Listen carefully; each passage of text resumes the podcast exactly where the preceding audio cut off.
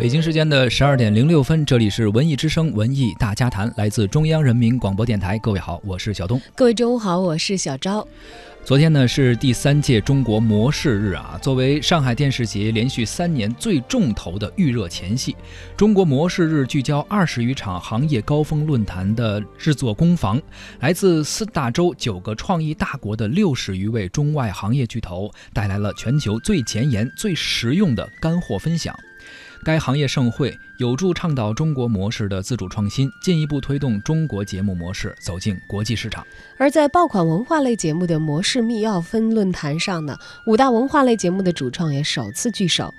近两年呢，文化类的节目也成为了荧屏的新风潮，掀起了一场又一场的全民文化热。具有浓厚文化色彩、文化元素的电视节目得以火热，原因究竟是什么呢？这种火热下一步的走势又是什么？主创们在会场上分享他们的心得，咱们也可以作为观众在节目里聊一聊咱们的期盼。的确，现在很多爆款的综艺节目啊，应该说是在。荧屏上非常的火爆，相信很多听众朋友，呃，到周末的时候啊，可能坐在沙发上打开电视，选择看综艺节目，也是您一个非常不错的周末的度过时光的消遣的一个方式啊。今天呢，咱们来聊一聊那些在过去这一年让我们印象非常深刻的火爆荧屏的综艺节目。也欢迎您在收听节目的同时呢，发送您的文字留言到微信公众号“文艺之声”，还有机会获得我们赠出的电影票。本周日的中午十二点半。文艺之声一零六六观影团邀请大家到万达国际影城的北京怀房店一起包场观看电影《异形契约》。如果您想参团免费看电影，现在就发送您的姓名加上电话加上“异形”到文艺之声的微信公众号。来跟我们聊一聊您最喜欢的文化类节目或者文化类综艺节目都有哪些啊？而且提示一下，今天我们这期节目呢会跟大家来分享一下我们整理出来的最近比较火爆的节目，也会谈一谈在六月十二号第三届中国模式爆款文化大类节目的模式密钥，这个名字比较长，感觉就是怎么能够呃开发出或者打开爆款节目的这么一把钥匙啊，打打开它这个门锁。在这个分论坛上，有五大文化类节目的主创首次聚首，包括谁啊？都是非常熟的名字。中国诗词大会，它的总导演严芳，还有朗读者的总导演田梅。中国正在说的策划监制，东南卫视总监陈家伟，以及耳畔中国的制片人、总导演吉青，还有诗书中华的总导演王新铁，一共是五位电视人，他们就文话类节目的这个选题、这个制作啊创作，进行了一场非常深入的讨论，从而也引发了火热的围观。现场和电视机的观众朋友，此刻我们要用热情的掌声来欢迎我们的耳畔发起人、音乐总监老仔老师。同时，我们要深深的感谢他带领的国际顶级水平的乐队的每一位演奏家们，谢谢你们。现在，让我们用掌声、欢呼声，首先欢迎的是著名的歌唱家严维文老师。中国音乐学院院长，我国著名的作曲家王立光老师，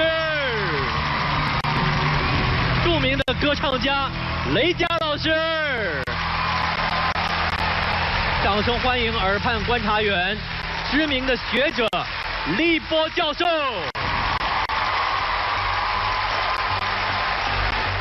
让我们用掌声、欢呼声，我们有请晋级到总决赛的六位选手。为我们带来开场的精彩表演。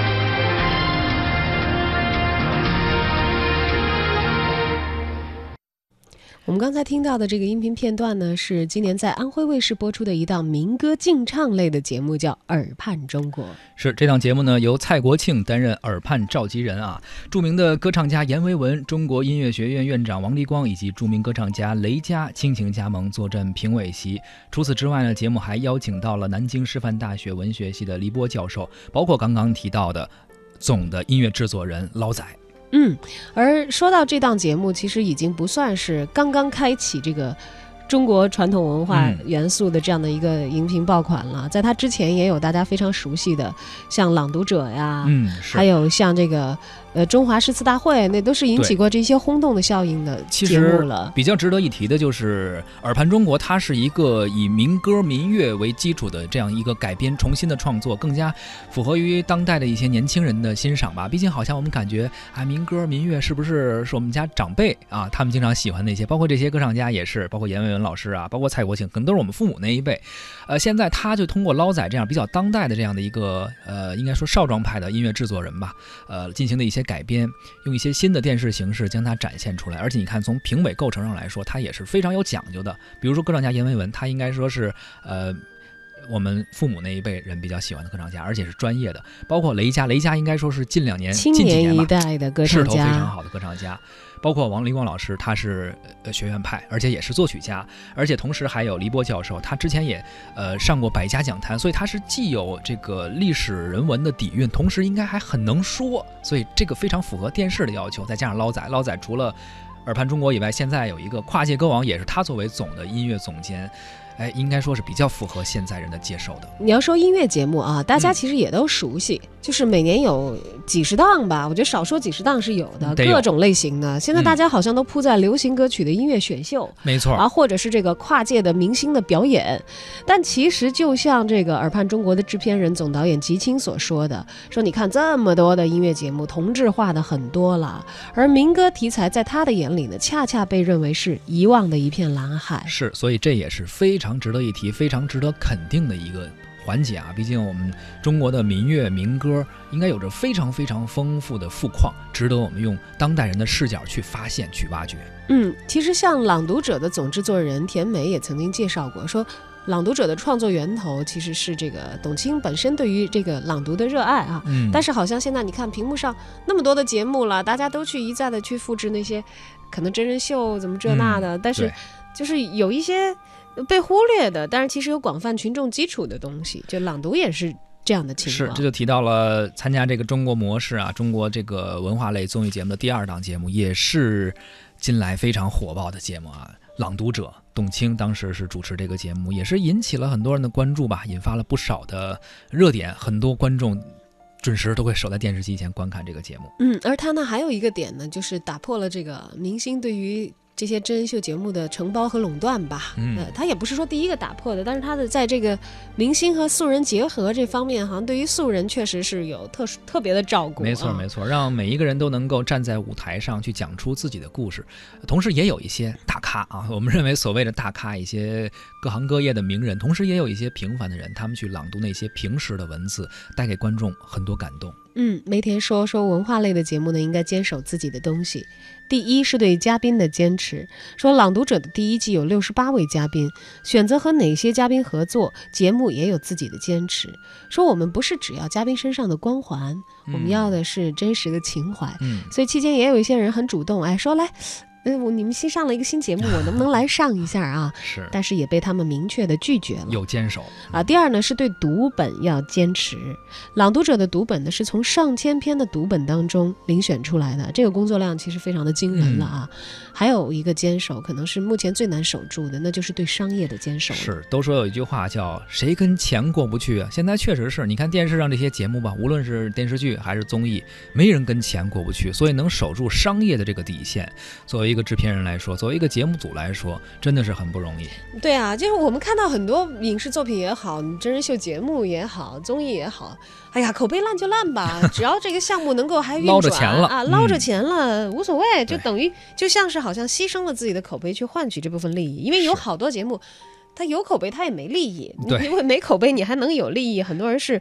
你是拦不住他要去追逐那个利益的。现在就是资本驱动、资本主导嘛，谁挣着钱了谁就牛啊，挣不着钱您就闭嘴，全都是这种趋势。但是田梅说说，嗯，如果是在这样的情况下，他们被认为比较高冷的宁话啊，可坚守这种高冷，对，嗯这是他非常明确的一个总个还是要有人做一些这样的事情吧。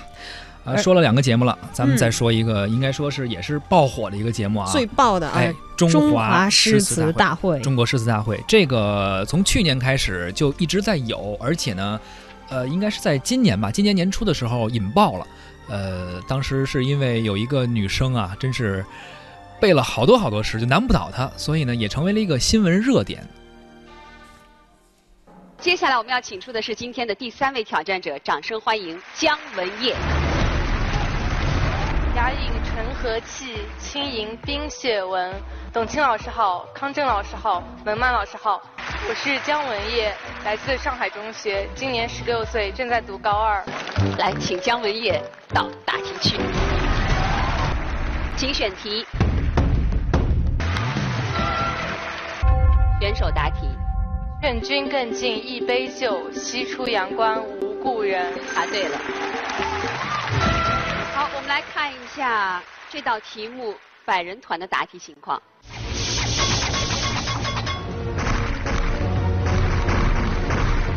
三十七人，继续答题。杨花落尽子规啼，闻道龙标过五溪。子规指的是 A. 鹧鸪，B. 黄鹂，C. 杜鹃。百人团答题。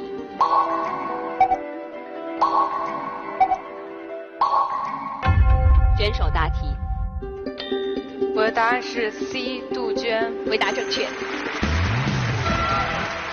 国古代的鸟都有固定的意象哈，你比方说上一期那个鸿雁啊，鸿雁它有这个拣尽寒枝不肯栖这样的一个清高的意象。子规啼血，呃，子规有一种悲切的意象，所以用子规在这儿来来做一个意象的烘托。所以其实就是中国古代语言之美啊，就有很多很多方面。你看一首诗的时候，心中涌起了无限多的意象，这个就是中国古诗的美。它也营造了这个王昌龄被贬南方偏远之地的一种悲伤的气氛。是啊，而且我觉得李白真的是不同凡响的大诗人。我寄愁心与明月，随风直到夜郎西。狂风吹我心，西挂咸阳树。要有怎样非凡的想象力，才能想到我的心跟着风，跟着明月到你们的身边啊？所以我经常在遥想大唐那样一个非凡的时代，每个诗人都拥有空前的想象力和表达力。每当他们想到要表达这种感情的时候，就有无限的句式来供他们驱使。我想，即便可能他们没有做高官，也没有很丰富的实录，但是他们的精神世界比任何一个时代都更加丰富。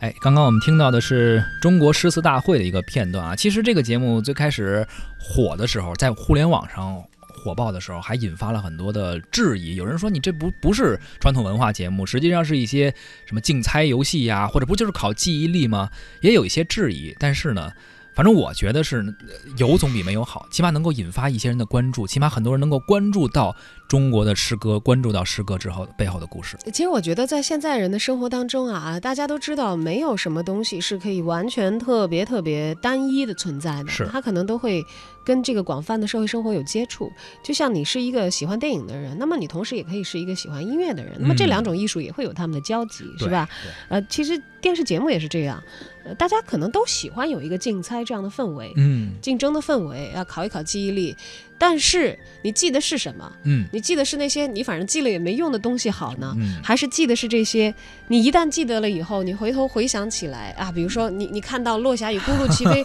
秋水与长长天一色嗯色”的时候，你想起来那个诗句的时候，呃，你你内心受到的这一份浸染，那我觉得我可能会比你考我一个题，呃，问我这个哪嗯个哪个街口有多少个红绿灯儿，那个图你的记忆啊，你你你你说出来，刚才你看那个图记了个多少，这个东西。对我来说，可能意义要大一些。我哪怕是通过竞猜也好，游戏也好，哎，我只要对这个东西学习吸收了，嗯并且能够觉得哎还很快乐的话，我觉得其实一个文化节目它的目的就达到了。对，两点嘛，第一个是引发了社会的关注，大家能够注意到这些东西，注意到我们中国的古典文学，注意到传统文化。同时呢，它这个节目过程中啊，除了竞猜以外，会有一些嘉宾真的去讲一些诗歌背后的故事，讲一些人文历史的东西，还是有一些知识性在里边吧。所以也是作为呃去年到今年非常火爆的一个文化类节目，参与到了这次中国模式的讨论。接着咱们再说一个。另外一个参与的节目吧，可能没有之前那么火，但是一听这个名字啊，也是挺有文化的，《诗书中华》。哎，诗书中华呢是以家庭为单位的携手作战的这样的形式啊，代替了传统的像我们刚才说的这种个人竞猜战斗嗯类的节目里的个人作战。是这样独特的节目形式，不仅呢注重古诗文的活学活用，更通过家庭成员之间的默契，充分诠释了中华传统美好的家风、家训和家史。哎，你看，他就把 文学、呃诗词和这个中国的传统的一些美德啊，给结合到一块儿去了。嗯，当然了，满足观众的需求，我相信这是可能任何一个节目团队都会考虑的一个问题啊。嗯，但是呢，这个文化节目可能更需要考虑的是，呃，不仅仅是在一时可能得到了说表面上你看到或者是一个热闹，而是真正在这个文化输出上，可能得要多下一点功夫才行。是有一个漫长的过程吧，毕竟得做什么事儿都不是一蹴而就的，需要有一个积累。但是现在起码通过这几个节目也好，或者未来可能还会出现的，现在正在制作、正在创作的节目，一步一步的让我们去关注到我们传统文化的一些内容，关注到这些节目，也算是为未来做一个铺垫吧。嗯，你要说诗书中华，它肯定没有这个中国诗词大会那么火啊。嗯，但是其实我们看到中国诗词大会之后，带起来了这么多跟这个传统的诗词啊这些相关联的一些节目，还是挺欣慰的。是，就像这个诗书中华的总导演他所说的一样，说这个做文化节目啊，是前人种树，后人乘凉哎，的事儿。这个比喻非常好。对，嗯说文化是需要我们就不断的去种树。你现在看看，其实不仅仅是他们的这个诗词的节目，嗯，所有的可能文化类的节目，都需要有这种种树的行为，有一个过程。然后嗯十年以后，或者二十年以后，或者更久之后，大家也许把这个节目已经忘了，是但是它所传承下来的一些文化的精华的东西，可能已经是留在了一些人的心中。哎，等到心里有这些种子的，可能今天是孩子，明天是社 会的主流，这些人们啊，他们对于文化的记忆呢，还是会一直保留着。没错，不是一个人的事儿，不是一代人的事儿，可能需要一代一代的人这样的去传递下去。欢迎您在收听节目的同时呢，关注我们文艺之声的微信公众号，还可以发来文字留言，还有机会获得电影票。咱们上半时段就先聊到这儿吧，下半时段继续说。